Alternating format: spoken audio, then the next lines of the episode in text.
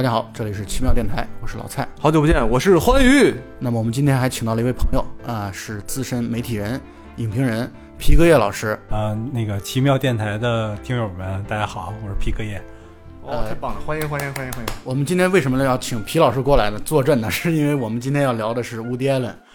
呃，乌迪艾伦，我们觉得以奇妙电台的我们对于电影的这种储备和观影量，我觉得我们确实觉得镇不住场子，所以我们必须要请到皮革叶老师这样的专家来 跟我们来聊一聊。同时啊，我们也跟听众朋友们来强推一下皮老师做的一个微信公众号“高冷门诊部”。那么，因为我们聊电台节目嘛，毕竟时间有限，我们可能很难谈得很深入。但是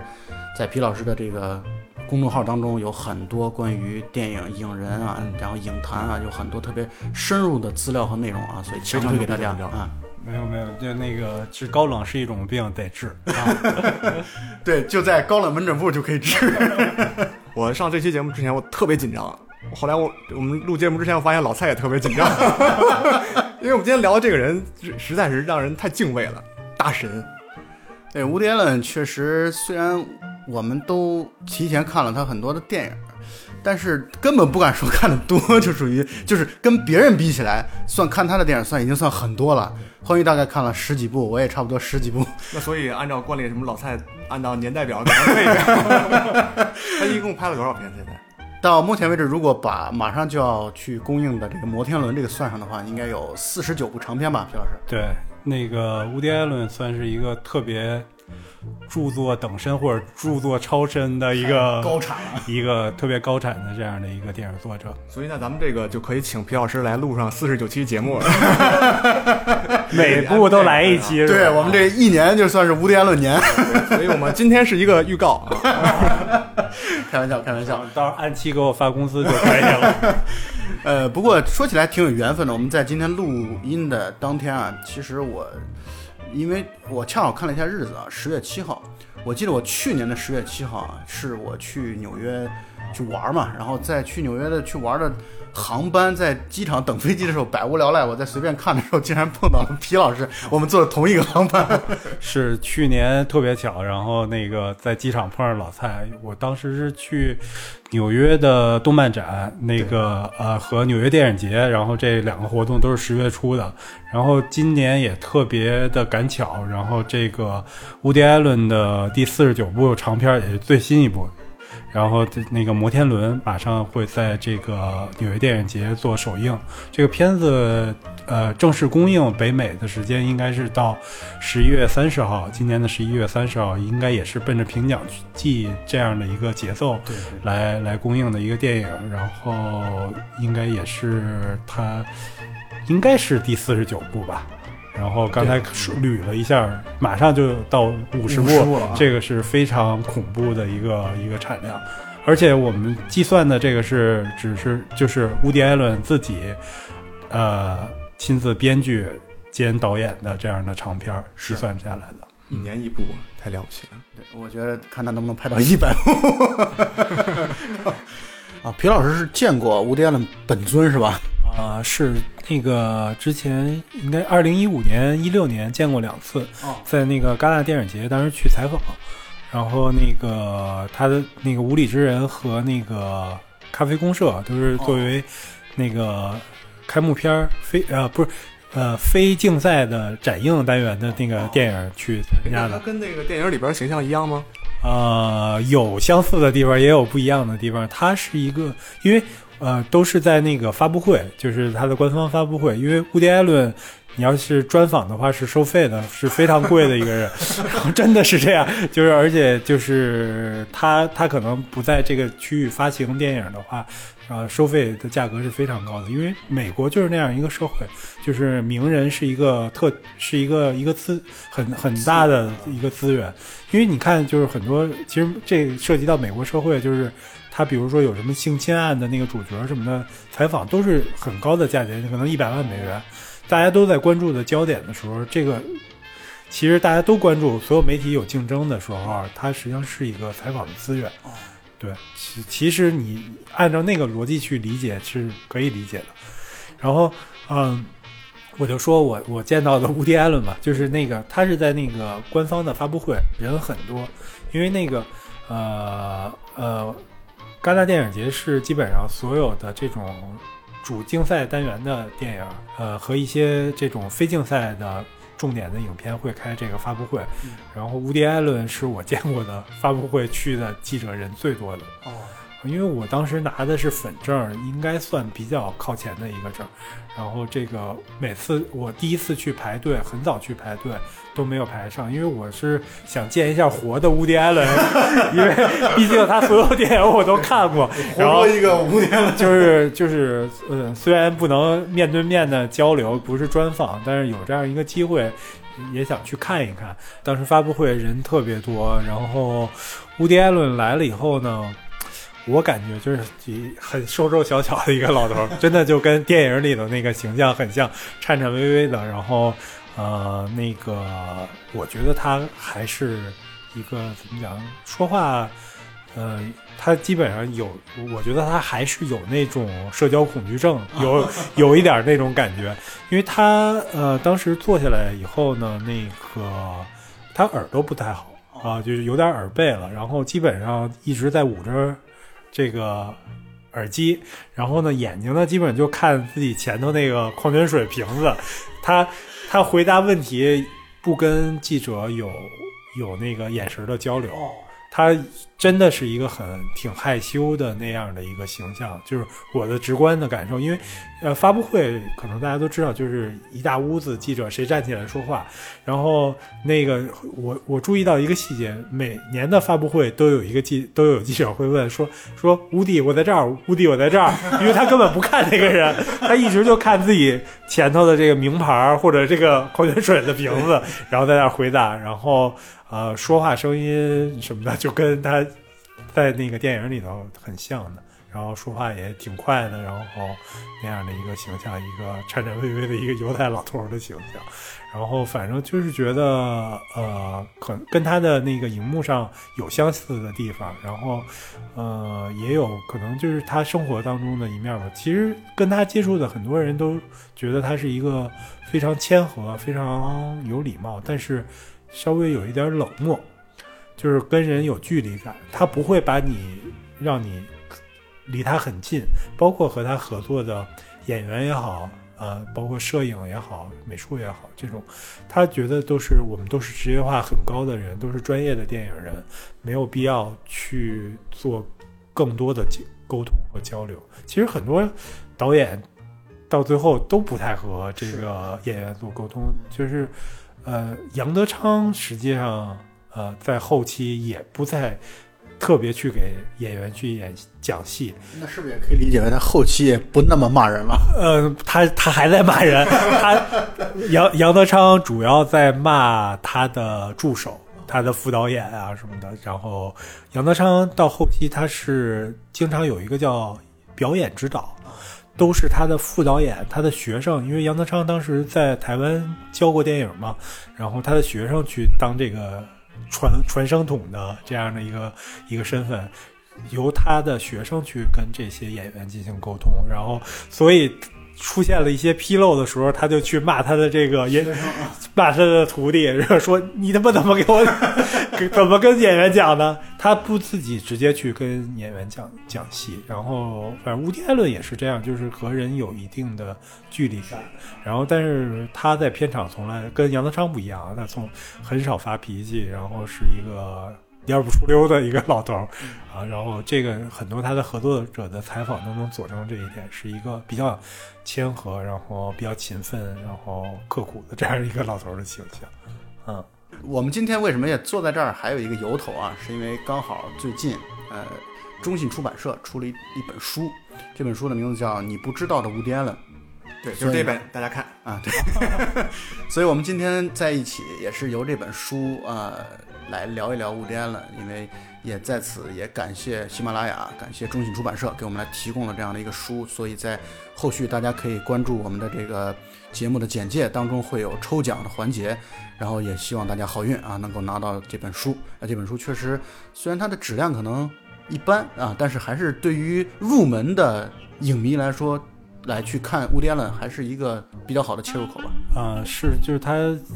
基本上是按照整个乌迪·艾伦的生平啊然后和作品这样的一个对照的写法，然后涉及到了他比较重要的几个人生的几个转折点，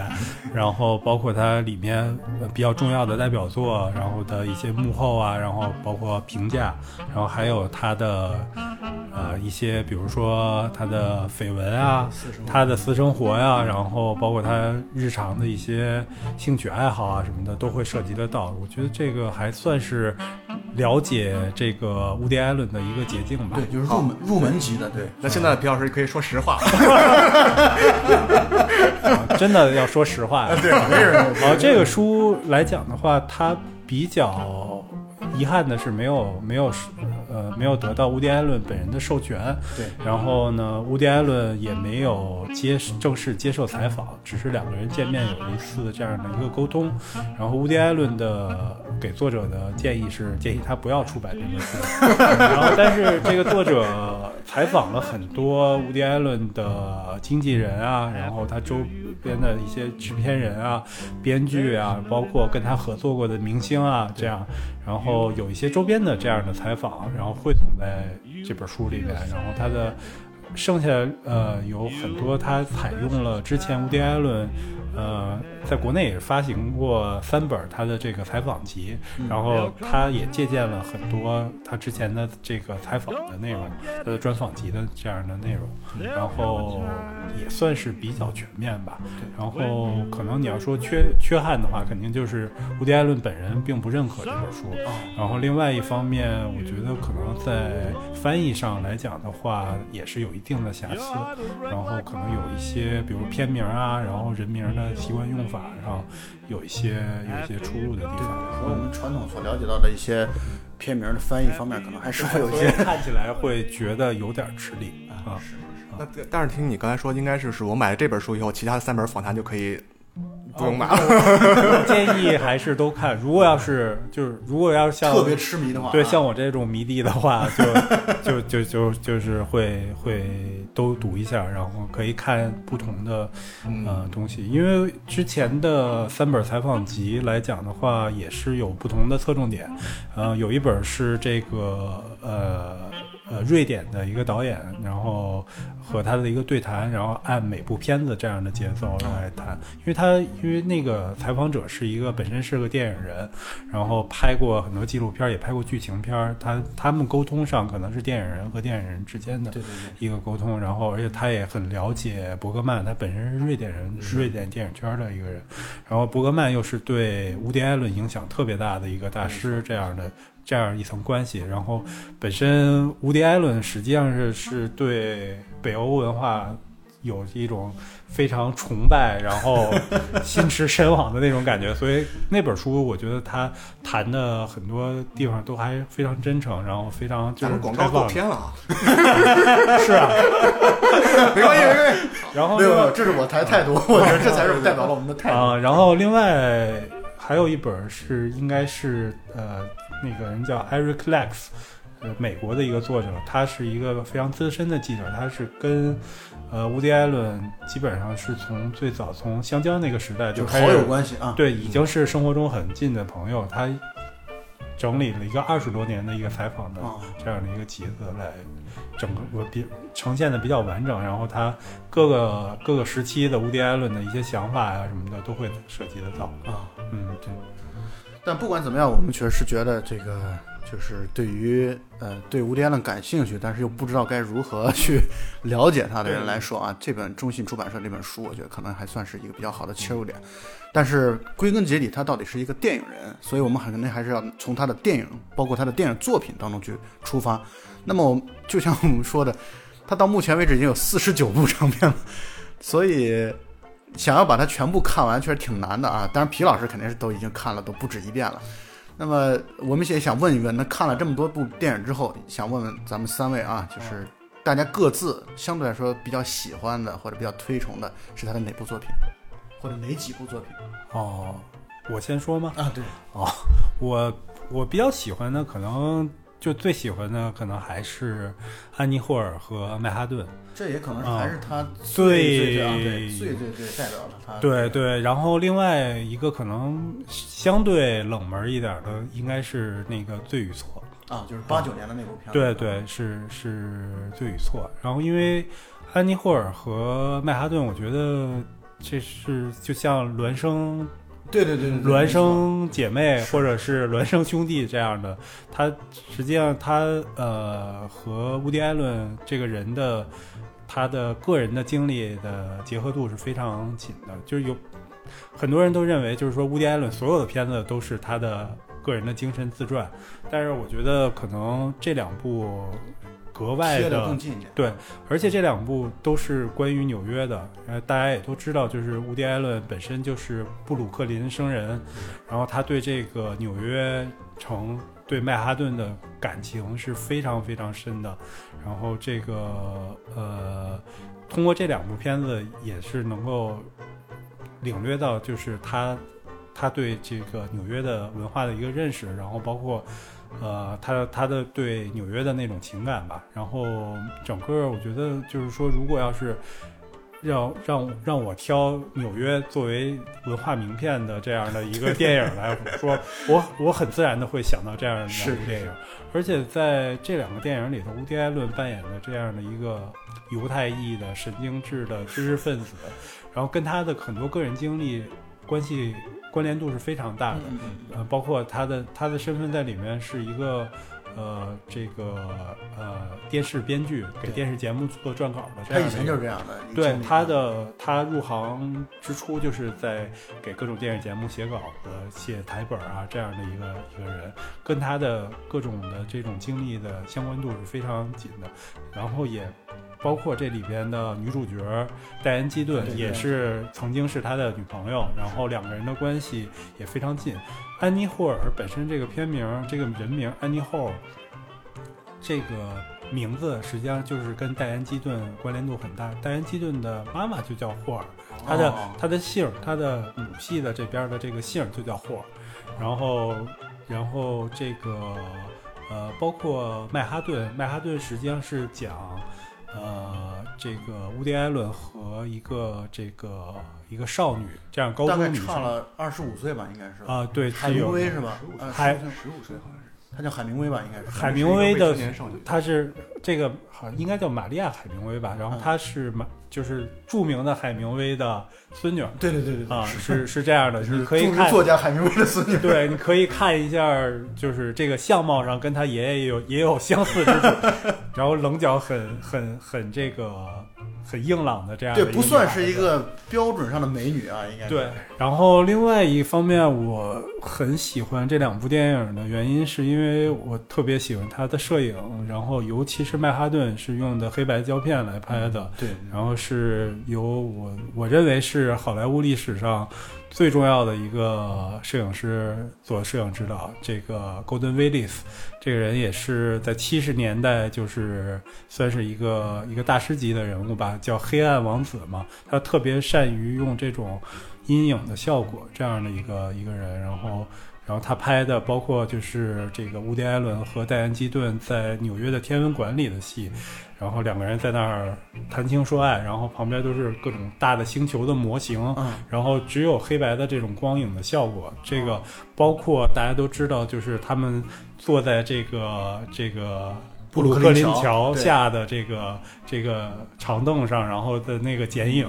这都应该算是经典画面啊。对，都是经典画面。然后我觉得可能就是这两部电影，无论说在它的创作层面，还是比如说它的美学层面，都达到了就是无敌艾伦巅峰吧，应该是。算是比较高的一个一个一个地方。然后可能罪与错来讲的话，也是乌迪·艾伦创作的另外一个方向吧。他一直对于这个陀思妥耶夫斯基的这种罪与罚的 这种题材，他是很感兴趣的。呃，这部是比较早的，它实际上是讲的这个，讲的是一个有关于情杀的这样的一个这样的一个题材。它讲它的主人公是今年，呃，在这之前那个刚刚去世的那个马丁兰度，就是也他后来是因为演那个那个埃德伍德得的那个奥斯卡最佳男配角，哦，那个那个也是一个老戏骨，他之前最早是演电视的，然后是一个非常资深的这样一个演员。他演了一个眼科医生，然后他被他他喜欢上了一个这个空姐儿，然后两个人有一段婚外情，但这个空姐儿就是一定要让他离婚，要跟他自己离。跟自己结婚，然后他陷入了这样的一个麻烦，然后没有他没有办法去很好的解决这个事儿，最后他就求助于黑社会，然后最后黑社会把这个女人给做掉了，然后这条线实际上是非常罪与罚的，就是说到底会不会因为他做了这样一个就是犯罪的事情受到应有的惩罚对？这实际上是乌迪埃伦一直想探讨的一个一个这个主题吧，然后包括他是另外一条线，就比如说他是他是。乌迪·艾伦自己是一条辅线，对，因为这个这个剧本的难度是非常大的一个剧本，它是有两等于双主线叙事，然后哦乌迪·艾伦自己演的是一个很潦倒的这样一个纪录片的导演，然后他自己又有这个他在他在就是情感上的一些诉求得不到满足，他喜欢一个女孩子，这个女孩子对他一直若即若离，而且他当时他的妹夫是一个很成功的制片人，等于是在电视行业里头，但是是一个那种很很会混、很油头滑脑的那样的一个人。嗯然后呃，他也是在讲，就是说呃，说这种是不是付出就有回报啊什么的这样的一个主题。然后它等于两条主线到最后会汇合在一起啊，然后是一个我觉得剧本的完成度非常非常高的一个、一个一个电影，然后也是他一直。我觉得为什么对这个题材比较感兴趣，就是实际上这也跟后面我们可能会聊到，呃，伍迪·艾伦自己的人生，就是他是涉嫌这个性侵啊，然后这样的一些污点的事情，会有一个有一个对对照的这样的，他的现实生活中是这样的，然后他在创作上又很关注这种罪与罚的这样的一个题材，包括后面的拍的《三墨点》，三幕点，然后《卡桑德拉之梦》这样的都会涉及到这个呃杀人，然后和他的相相呃后面的报应啊什么的这样的一些东西有关的这样的题材。对，就是我刚才因为《罪与错》这个片子我没看过，欢愉我不知道你有没有看过，这个片子没看过，但是我听刚才皮老师在讲的时候，我就感觉这个片子特别像这个赛末点啊，就是感觉尤其那个故事啊，尤其那主线故事，感觉特别像赛末点。但是我当时看赛末点的时候，我就感觉赛末点这个片子的前八十分钟吧，可能故事都特别的普通，甚至如果这个如果换一个导演来去讲这个故事的话，可能会显得特别平庸啊。但他就是在恰恰最后感觉十分钟那个硬币出现，那个抛硬币决定杀与不杀的那个时候，感觉一下把一个片子的一个张力、戏剧张力就体现出来了。但是他确实是他喜欢的元素有很多，比如说伯格曼，比如说费里尼，然后包括德西卡，他很多的元素。托伊斯托耶夫斯基他一点从来都不避讳谈这个东西，所以他很多电影当中都出出现这样的一些元素啊。这个确实是皮老师的选择。那关于你的打分呢？呃，我可能也是喜欢安妮霍尔。然后第一次看安妮霍尔的时候，我觉得其实内心是有有抗拒的，因为那是他里面就是上来一个就是小小个子男人在那喋喋不休，然后台词太多了，然后我又提交一无数我听不懂的人名儿。但是这个片子看完以后，嗯，就整个人就瘫在沙发上了。然后后面就是越看越喜欢，看过很多遍都越来越喜欢，然后以至于戴安基顿那时候是我很长时间的心中的女神。应该是很多人的女神吧，戴安基顿。戴安基顿，我觉得在七十年代真的是一个无可替代的一个女星吧。然后，包括她也在，就是她在银幕和银幕上和银幕下，这样也是一个就是入戏很深的一个女人。包括呃，大家也都知道，乌迪·艾伦和她是大概交交往过三年时间。对，然后在七十年代，他后来又和这个阿尔帕西诺，他因为他在《教父》里头演的就是阿尔帕西诺的老婆，然后太容易入戏了。然后包括和那个那个华伦比蒂，就是今年颁错奖的那个老爷子。啊，但是当时是也是好莱坞的最大牌的明星，相当于那个时代七十年代的汤姆克鲁斯，这样相当于七十年代的汤姆克鲁斯的这样的一个地位吧。其实华伦比蒂当时也是就是。传说中是好莱坞睡过最多女星的这样的一个 一个一个一位巨星吧，请皮老师来对了吧？然 后就是以以以以花花公子著称的这形象著称的这样的一个人，然后反正我觉得大部分直男可能都会把这个戴安基顿视为一个这个很很女神的这样一个形象，她又非常知性。经常扮演这种知识女性，然后本身她又不是那种特别妖艳啊，然后但是而且这个整个又银幕的亲和力又很很强，对性格如烈火，然后敢爱敢恨。啊，那么安妮霍尔这个片子呢，它其实最早名字不叫安妮霍尔，它的片子名字叫《快感缺乏症》，它其实代表了乌迪安伦他在拍电影的时候的一个亘古不变的主题，就是他本人他虽然大部分是喜剧喜剧片啊，他的片子大部分是喜剧片，但是他的本人其实是一个悲观主义的一个人，然后他也和他自己的个性呃有很大的一个关系，所以他总是要讲到的主题就是这个其实所谓的爱情啊、快乐啊、幸福啊，都是稍纵即逝的，都是很短暂的。这个可能是他电影当中一个特别持久的一个主题。那么我个人特别喜欢他的电影是《开罗紫玫瑰》，嗯，就是《开罗紫玫瑰》是。就不是他主演的啊，就他没有他没有演出的一个电影。但是《开罗紫玫瑰》这个片子为什么我特别喜欢它呢？第一，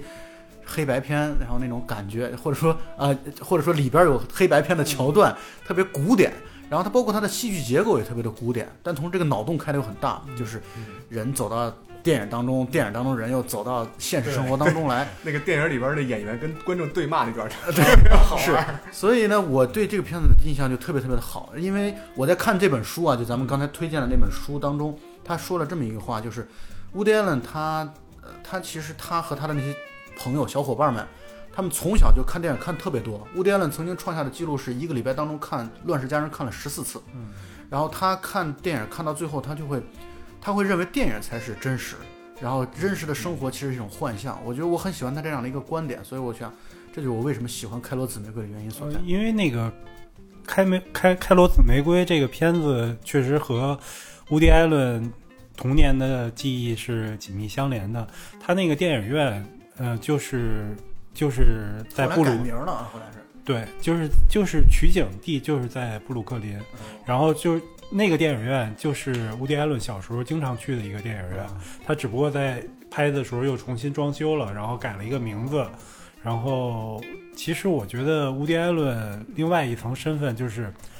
大家不是特别关注的，实际上他也是一个迷影型的一个导演，他也本身也是一个影迷。然后我之前写过一个写过一个写过一篇东西吧，就是讲乌迪·艾伦电影里出现的这些，电影他经常会在自己的电影里头夹带很多私货，然后他的电影里头经常出现电影，就包括当然《开罗紫玫瑰》就是关于电影的电影，是。它是讲一个这种大萧条时代一个失意。就是失意的，非常失意，然后饥寒交迫的这样的一个家庭主妇，她唯一的慰藉就是去看电影，然后她，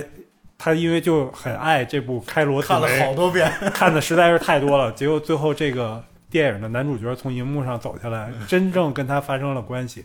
这样的一个故事，就是这个是可能有可能我我觉得是这个无迪·艾伦最迷影的一部电影。是是是是是，所以，所以我特别喜欢这个电影，因为我觉得这个电影就代表了一种对，就是电影原教旨主义者的一种，对，然后我记得他应该是在最后结尾，就是这个米娅·法罗演的这个这个这个家庭主妇，最后啊也是在电影院里头看电影，然后落泪。嗯，然后那个那个电影最后是放的是那个阿斯泰尔的礼帽，就是哦。大家知可能没有看过那个电影，但是海报你们一定见过，在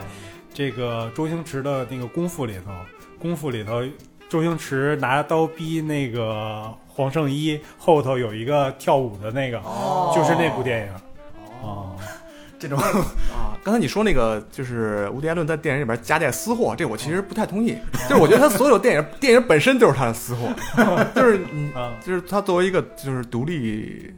导演，应该算应该这么说。他算是独立，就是他，我觉得他应该算好莱坞里边能不能算最自由的一个导演，对。他能掌控一切啊。对，应该说他获得的这个条件是很多很多好莱坞的主流的大导演都没法获得的条件。他基本上从最开始就是从七十年代那个 UA 那个联艺公司，然后到后来的猎户座，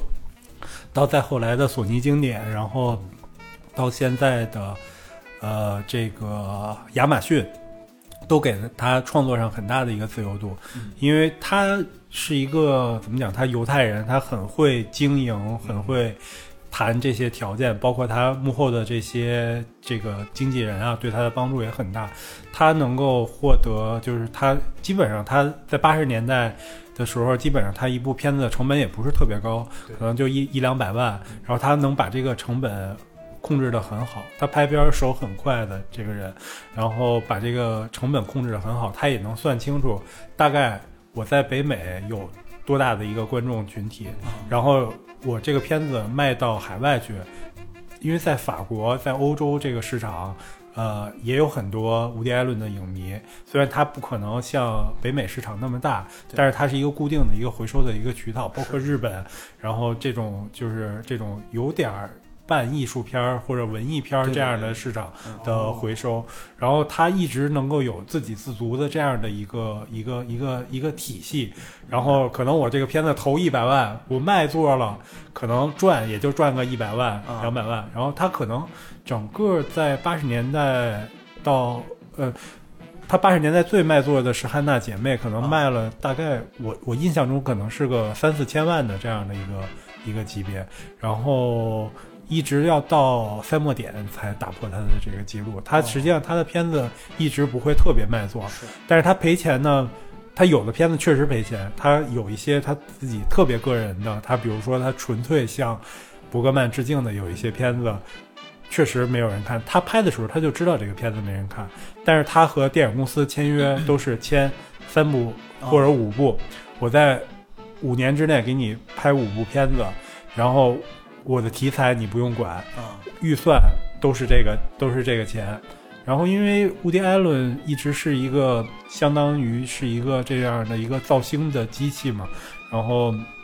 很多大明星都愿意跟他合作，然后包括他也很善于发发掘一些新人，然后有一些大明星会在他的电影里头有有这种突破的表现，然后有很多人都是因为演了伍迪·艾伦的片子得的奥斯卡奖，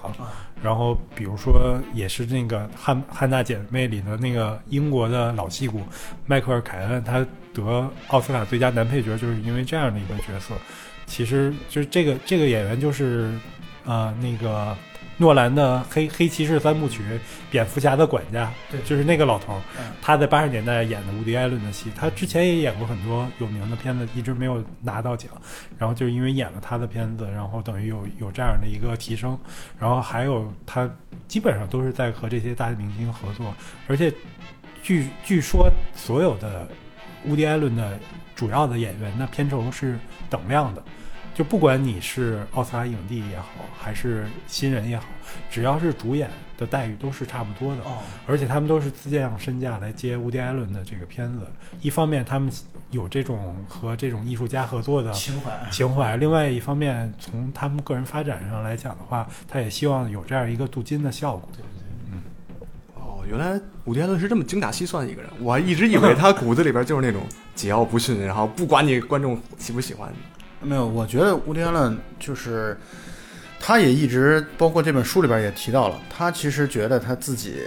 也很遗憾啊，他一直没有办法真真正正做一部说能号称伟大的这样的一个作品，他自己也认识到这一点，他觉得就比如说像。呃，安东尼奥尼、费里尼啊，然后伯格曼这样的，就是传世之作，他感觉他好像没有什么传世之作，他一直很清楚这点。但同时，另外一方面，就像他的犹太人的这种本质，就是我拍片子，我一定确实就是要精明，我就是要，要是把它作为一个商品，我一定要至少大部分、绝大部分我要赚到钱的，我不可能说我这个东西是赔钱，为了实现自己的艺术追求或者理想。所以他的片子很难界定到底是商业片还是到底是文艺片，很难去界定这一点。我我感觉他呃本质上还是偏作者电影更多一点，只不过他不是那种纯艺术片儿，不是像。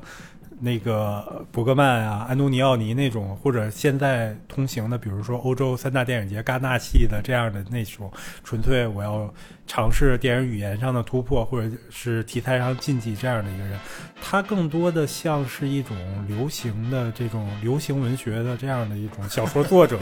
我每年实际上就是就是在写这个一本小说，我定期我就要出版，然后呃，你要说他。有没有特别严肃的文学性啊什么的，也不见得。他更多的有点像一个流行文学的这样的一个作者。然后他基本上，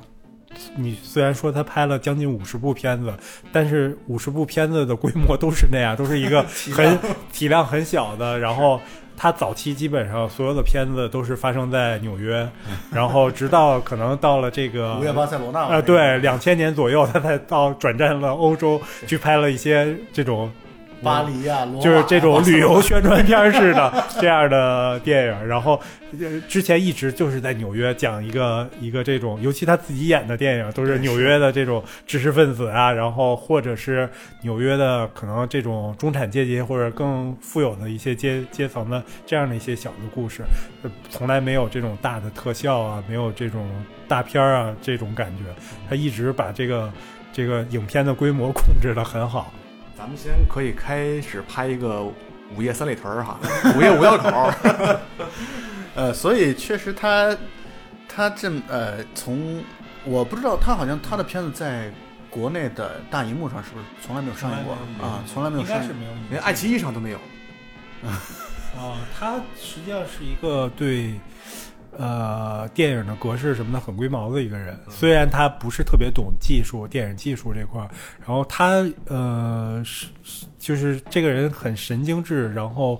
很有控制欲在创作上，然后然后这种就是比如说他有一个规定，就是说呃他从来不制作不重新制作电视或者是。这个在航班上的那种航空版，它从来不制作，因为我们看到的很多，呃，电视上的这种电影，或者是在飞机上看的电影，它是为了，比如说规避一些，呃，分级啊，规避一些就是宗教啊或者什么的，要进行删减，然后无迪艾伦是不允许的。他是禁止做不同的版本，他我的片子拍出来就是这样，你只能按照我的这个片子去去播。他也可能在对于流媒体或者什么的这样的，他也有他的一些想法或者怎么样的这样的一个人。所以我觉得他也这也其实就是从他的早期经历当中也能够看得出来，他最早其实是一个段子呃段子手，最早其实真是一个段子手。然后呢，慢慢的他后来觉得他自己对于剧本，他拿了几个。呃，他的剧本去拍拍了之后，他很不满意，之后他才慢慢转到做导演的这个经历有关。我觉得，我觉得怎么讲呢？就是乌迪·艾伦作为电影，他他本质上他最厉害的实际上是他的剧本，他是一个。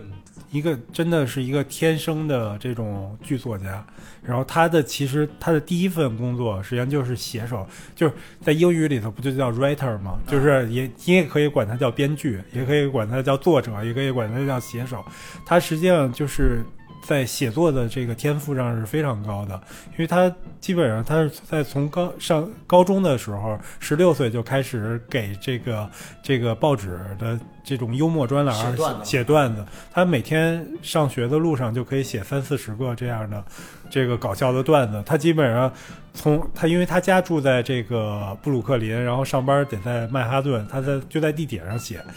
然后基本上他到到公司的时候已经写了十几个、二十个，就是属于天赋非常高。然后包括他早期的合作，他早期实际上他的他就是一个相当于这种呃。脱口秀这样的一个电视节目，这种综艺节目的撰稿人，然后所有和他合作的这种主持人也好，这种笑星也好，都对他的评价非常高，觉得这个孩子是一个，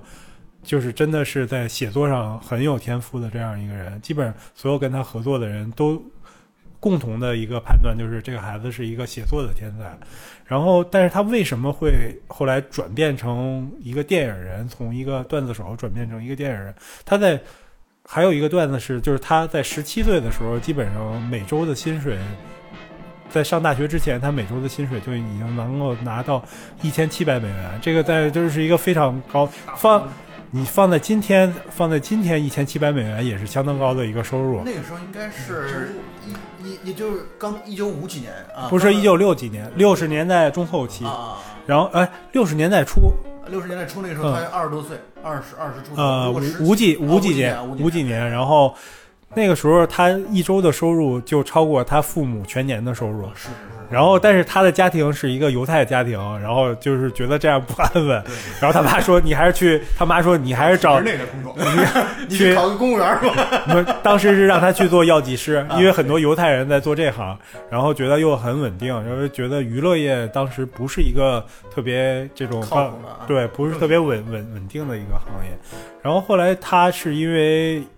想能够把自，然后因为他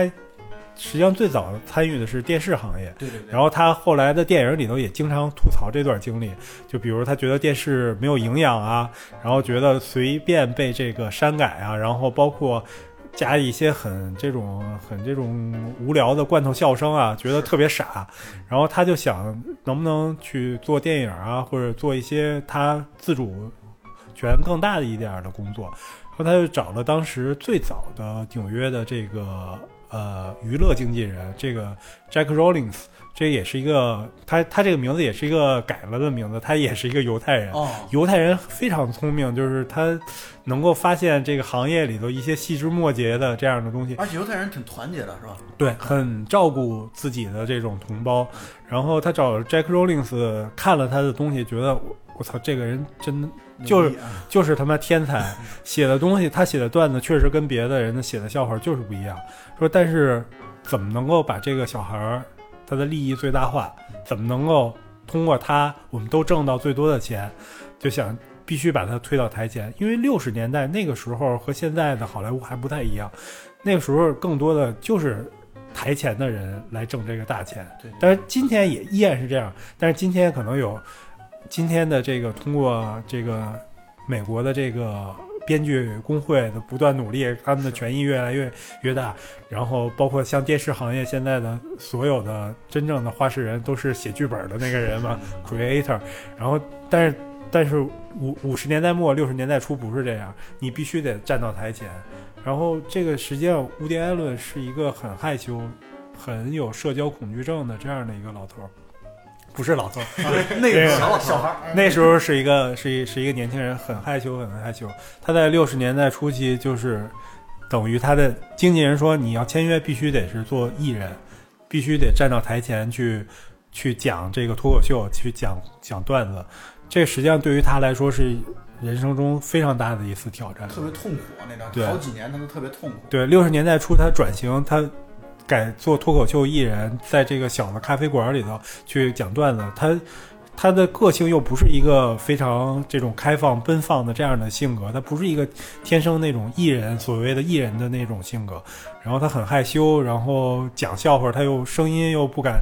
又放不开，然后跟台下没有台下没有呼应的时候，对他打击很大，他又很羞涩这样的一个人。特别焦虑。对他，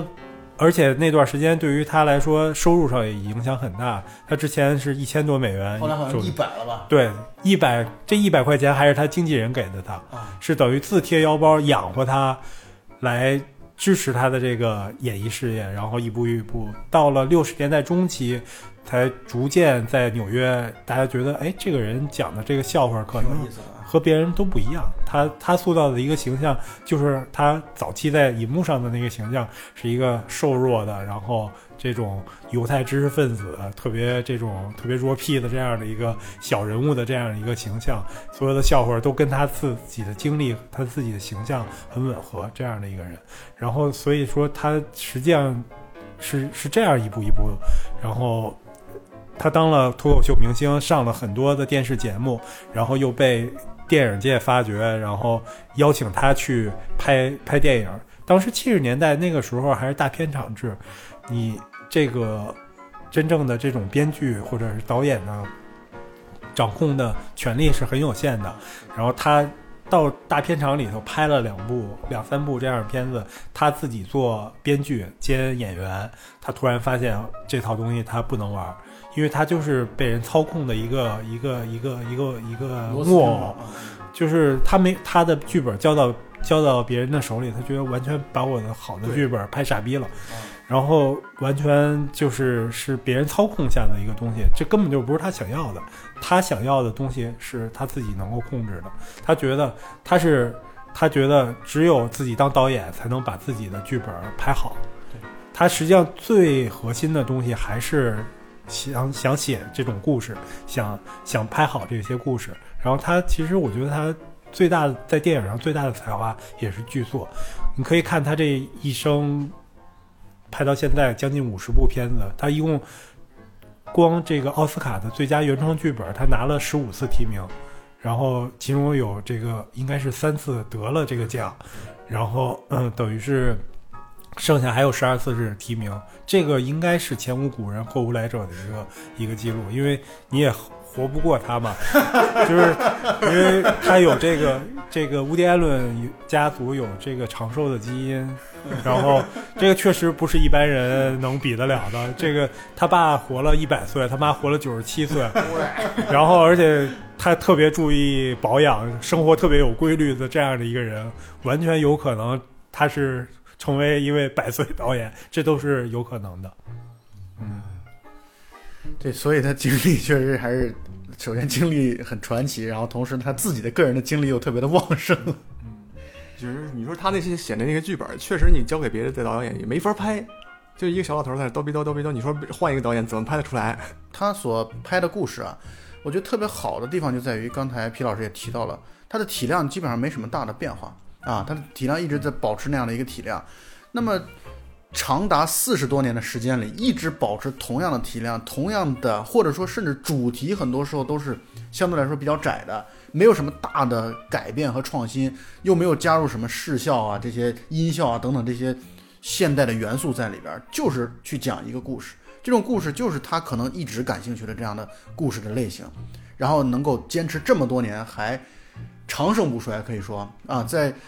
有的人在会觉得他八十年代的时候就已经这个创作力已经完全衰竭掉了，就觉得已经不看好他了，觉得乌迪艾伦已经完蛋了，甚至七十年代末的时候都已经有人提出这样的观点。但他在进入二十一世纪之后，感觉好像 又迎来了新的这种爆发，对，是，可能都是第 N 春了，都不知道第几 第几次了。他确实是非常了不起的一个人，而且这个人他好像和奥斯卡的缘分还是挺深的，但是好像他跟颁奖礼一直在抵触啊。从来不参加。呃对他，乌迪艾伦有一个理论吧，他觉得那个电影不是体育比赛，没法儿争出谁是第一，谁跑最快。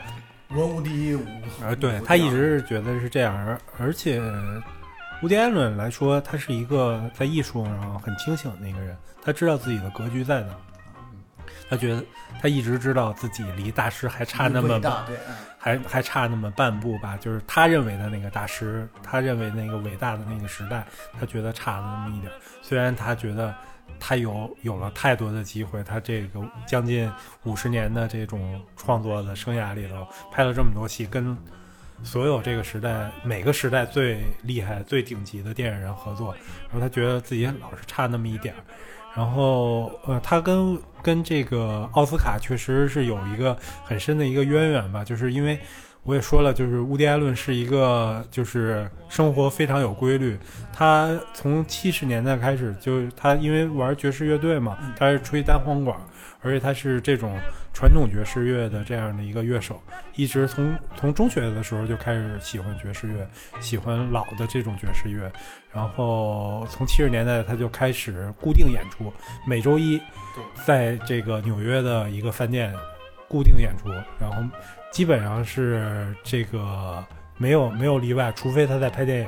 或者去国外参加影展，剩下的他一定一定要在这个纽约吹这个单簧管去。然后，因为大家都知道，这个这个奥斯卡颁奖礼是在这个西岸，是在美国的西岸洛杉矶办，而且是周日的晚上要很晚。然后他要，而且有涉及到时差，然后又又他又有飞行的这种恐惧，然后所以他很很不喜，他他之之前就从来不去参加这个奥斯卡的颁奖礼，包括安妮霍尔当时是一九这个应该是一九七七七年的颁奖礼，然后他是最大的赢家，呃，最佳最佳影片、最佳导演、最佳原创剧本，然后包括最佳女主角。然后乌迪·艾伦本人还因为那个片子拿了唯一一次最佳男主角的提名，啊，然后这样都没有去。然后他这呃这五十年来一共得了四个奥斯卡奖，他本人不算那个最佳影片，最佳影片是颁给制片人的。然后得过应该是三次这个，哎，应该是三次最佳剧本，然后一次最佳导演啊，这样的一个成绩，然后一次都没有去过。但是唯一有一次例外是在两千零二年，呃，他作为一个特邀的嘉宾出席了这个这个奥斯卡的颁奖礼，然后之前也没有任何消息说乌迪·艾伦会去，大家都认为乌迪·艾伦打死都不会去，他第一瞧不上。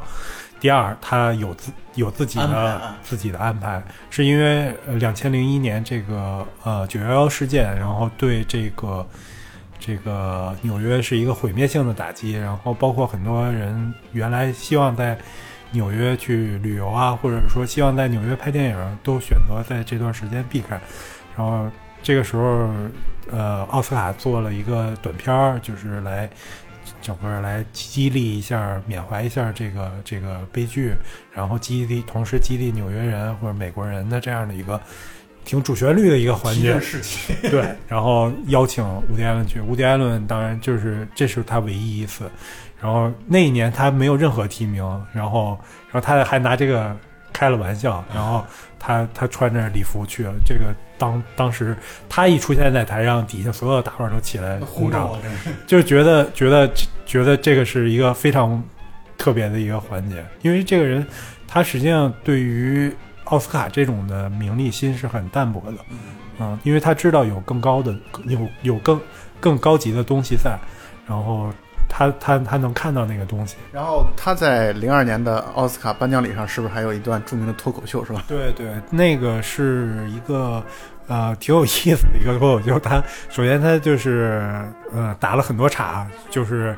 因为大家都知道他是犹太人，然后然后又跟奥斯卡的关系不好。他说当时奥斯卡那个学院这边给他打电话，他觉得我操，不会是把我的要把我的奥斯卡的奖杯小金人都拿回去吧，都要回去吧？说说这个点儿当铺已经关门了，我也拿不回来了。然后然后包括他他说自己已经六十六岁了，我今年已经六十六岁了，我想我的人生可能已经过去了三分之一。然后然后就是他的很多的这种他特有的这种梗吧，因为因为他那么多年也没有再进行过脱口秀的表演，然后突然来了这么一段，确实是一个令人很难忘的这样的一个回忆。嗯，那个伍迪·艾伦的脱口秀，咱们有机会看到吗？可能只有从他的电影里边能。呃，其实其实其实其实 YouTube 上是有的，如果大家感兴趣，可以去找找一些方式方法可以看。而且实际上比较有意思的是，就是那个脱口秀最早的这种有一个发行途径是录唱片啊。哦，就像就是他在唱片时代有很多脱口秀的明星是通过发唱片来挣钱的，然后他实际上是有当时的一些录音的，但是那个可能就是对英语的这个要求会 会高一点，就是美国相声嘛，然后。然后他，而且呃，脱口秀跟时事啊和跟当时的一些那个是。对，是比较紧的。它主要的那个是在六十年代那个时期比较比较那个红的一个脱口秀明星，包括当时纽约还有一个呃脱口秀明星，后来也成了一个很大牌的导演麦克尼克尔斯，拍《毕业生》的那个导演。他之前也是脱口秀的明星，他和伊莲梅是是一对儿，是这个脱口秀的搭档，然后后来转转型也很成功，成而且这个麦克尼克尔斯也是这个 Jake Rollins 签的艺人，那他也是犹太人吗？他也是犹太人，因为 Dustin Hoffman 应该是犹太对人。对对，他们那个实际上在美国的六十年代末七十年代初是有一个犹太新浪潮，哦，就是这种犹太裔的这种文化，他们实际上这些人都是犹太裔的二代移民，哦就是父母可能不是，或者是父母也是，有可能是三代移民，他们实际上本身已经脱掉了很多犹太人的习俗，因为。犹太人里头也有不同的派别，有的特别遵守教义啊，比如留那个那个那种鬓角啊、戴帽子呀、然后吃饭什么的，就是，然后他们这波人，像乌迪艾伦来讲的话，他已经很不犹太了，他是一个，他本身他是一个不可知论或者是一个无神论者，他对有没有上帝、有没有这个神这这件事儿，他他他实际上是一个偏否定的这样的一个态度的人，他已经是，而且你可以看到他的电影里头有有大量这种犹太啊犹太人的自嘲对调侃的。啊，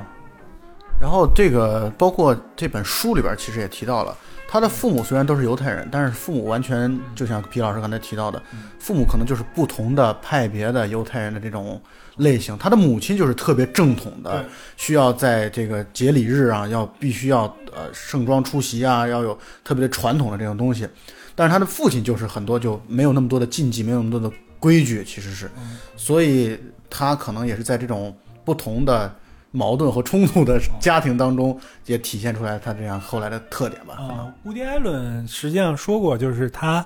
自己来讲的话，他是一个嗯、怎么？他是出生在布鲁克林，他实际上他爸爸实际上是一个混混，嗯是一个小混混，然后那个没有没有特别正正派的工作，呃，他主要的一个工作是当时帮黑社会看场。看那个 这种彩票点儿，相当于赌马啊，然后投注啊这样的一个，这都是黑社会的一些生意。然后开出租汽车，然后他很多电影里头都有这样的一些影子。他和他童年离得比较紧的另一个电影叫那个《Radio Days》无线电时代，那个片子和他他的成长环境是很近的。他那个里头的爸爸，那个一家之主，就是讲是也是一个开汽车的，然后也是这种犹太裔的这样的一个他的成长环境，就是讲这个他是三几年生人，四十年代这种二战的背景，它里头有一群小孩儿，就那个时候美国因为也在二战时期，都以为这个德国的潜艇会过来，然后有这样的一个有这样的一个威胁在。他好像最后那个片子我我印象不是特别深了，好像最后这帮小孩真的看到了一个潜艇浮上来，是就是他那个片子是讲他童年的一个记忆。然后他后来，乌迪艾伦说，实际上他塑造的银幕形象和他本人实际上是反差，实际上，是挺大的啊。对，比如说大家都觉得他是一个弱不禁风、很瘦弱，然后这种特别笨手笨脚的人，实际上他的运动神经很发达，他特别喜欢体育，然后跑步很快，然后会打棒球，然后他曾经在上中学的时候。曾经考虑过是不是要去做职业的这种棒球的选手，然后跟形象确实呃对。对他实际上 他他实际上是这个肢体的那个能力是很强的，他不是一个纯粹的书呆子。他他也很困惑，就因为他近视戴了个眼镜儿，所以大家都以为他是个知识分子。他说他实际上他他最他最能演好的一个是这种。知识分子和他后天的这个和他后天的这种职业的轨迹是有关系的。他后来进入了电影行业，进入了电视行业，接触的文字工作呀、表演工作。然后，但是他爸爸又是一个这种混混儿。他说：“我其实很很会演这种混混儿，因为我这种小流氓 对，因为他小的时候都接触到是这样，他就他演过混混吗？演演过演了好几次，那个那个就是叫我我很喜欢的那啊个业余业余小偷啊业余小偷业余小偷就是演一个混混，就是演一个这种游手游手好闲。那个他说那个就是参考他爸爸的形象，就是那样的一个老头，然后成天想着，哎呀，这个能捞偏门，能这从这儿偷点儿，从那儿偷点儿，他是去挖那个挖那个地道吧，然后结果莫名其妙的，然后盘了一个店，然后他老婆的那个卖饼干，卖饼干，然后 进入了上流社会。然后那个实际上也有对他自己经历的一个一个反讽吧。他确实后来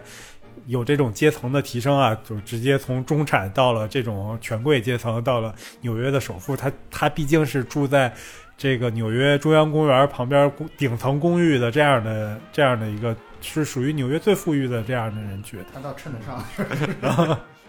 所以，乌迪·艾伦他在荧幕当中的形象和他个人的这种，其实个人的，呃呃，个人的特点，其实是有很大的反差的。呃，包括他在电影当中一个持久的主题，就是对于女人的这种 或者女性的这种呃偏好也好，或者不断的追求也好，他会有这个东西。那么他其实和他的现实生活可能也会有很多的反差偏差。他的个人的生活当中的，在和女人交往当中有很多的八卦。但是我们现在现在时间确实已经很长了，所以我们可能要制片人在催催我们去吃饭了。那么我们就留待下期再讲。啊，把精彩的或者说带色儿的留在下期。太期待了。那也请包嗯括包括到底无迪艾伦是不是恋童癖这个话题，应该也是很多人关注的。然后也请大家关注皮老师的公众号“高冷俱乐部”。再见。高冷门诊部，是给你治病的。哦，门诊部，我先进，我先挂号。嗯，好，那么再见了。好再见。I was a little tiny cinema in Manhattan where they just show foreign films and they sell paintings in the lobby if you want it, you know, and they serve pre-Columbian coffee, you know, really. And the ushers are all there on Fulbrights, you know, they're sent to study. And when I was a kid, I used to go to the movies on Saturday afternoon and we used to watch the bouncing ball and sing By the Sea or Take Me Out to the Ball Game or something. And at the art movie theaters, you see a group of hardcore fanatic intellectuals, bearded, silver earrings, leotards. They're watching the bouncing ball and they're singing Gregorian chants. so I see a film by Ingmar Bergman, very Swedish and surrealistic, and with it there's a short subject called Vistavision Visits the Faroe Islands. These are islands off Denmark and Sweden, and in Denmark and Sweden they're very sexually progressive. They have mixed nude bathing and they teach sex education in school. It's like a wild, swinging country. Everybody scores. You don't have to be tall. I always get the impression the American cops are going to knock on the country and say, All right, Sweden, we know what you're doing in there.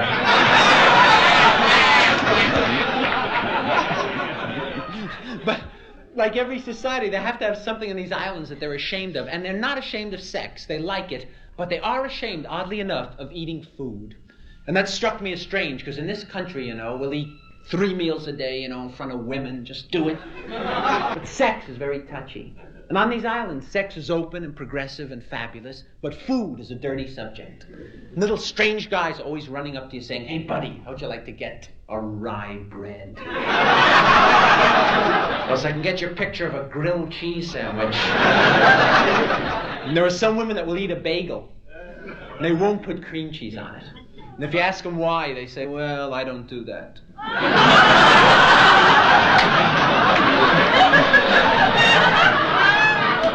They showed in the movie, in fact, a man on a convention checked into a hotel, and the elevator operator fixed him up with a mixed green salad. and he ate the salad in the middle of the night, you know, and he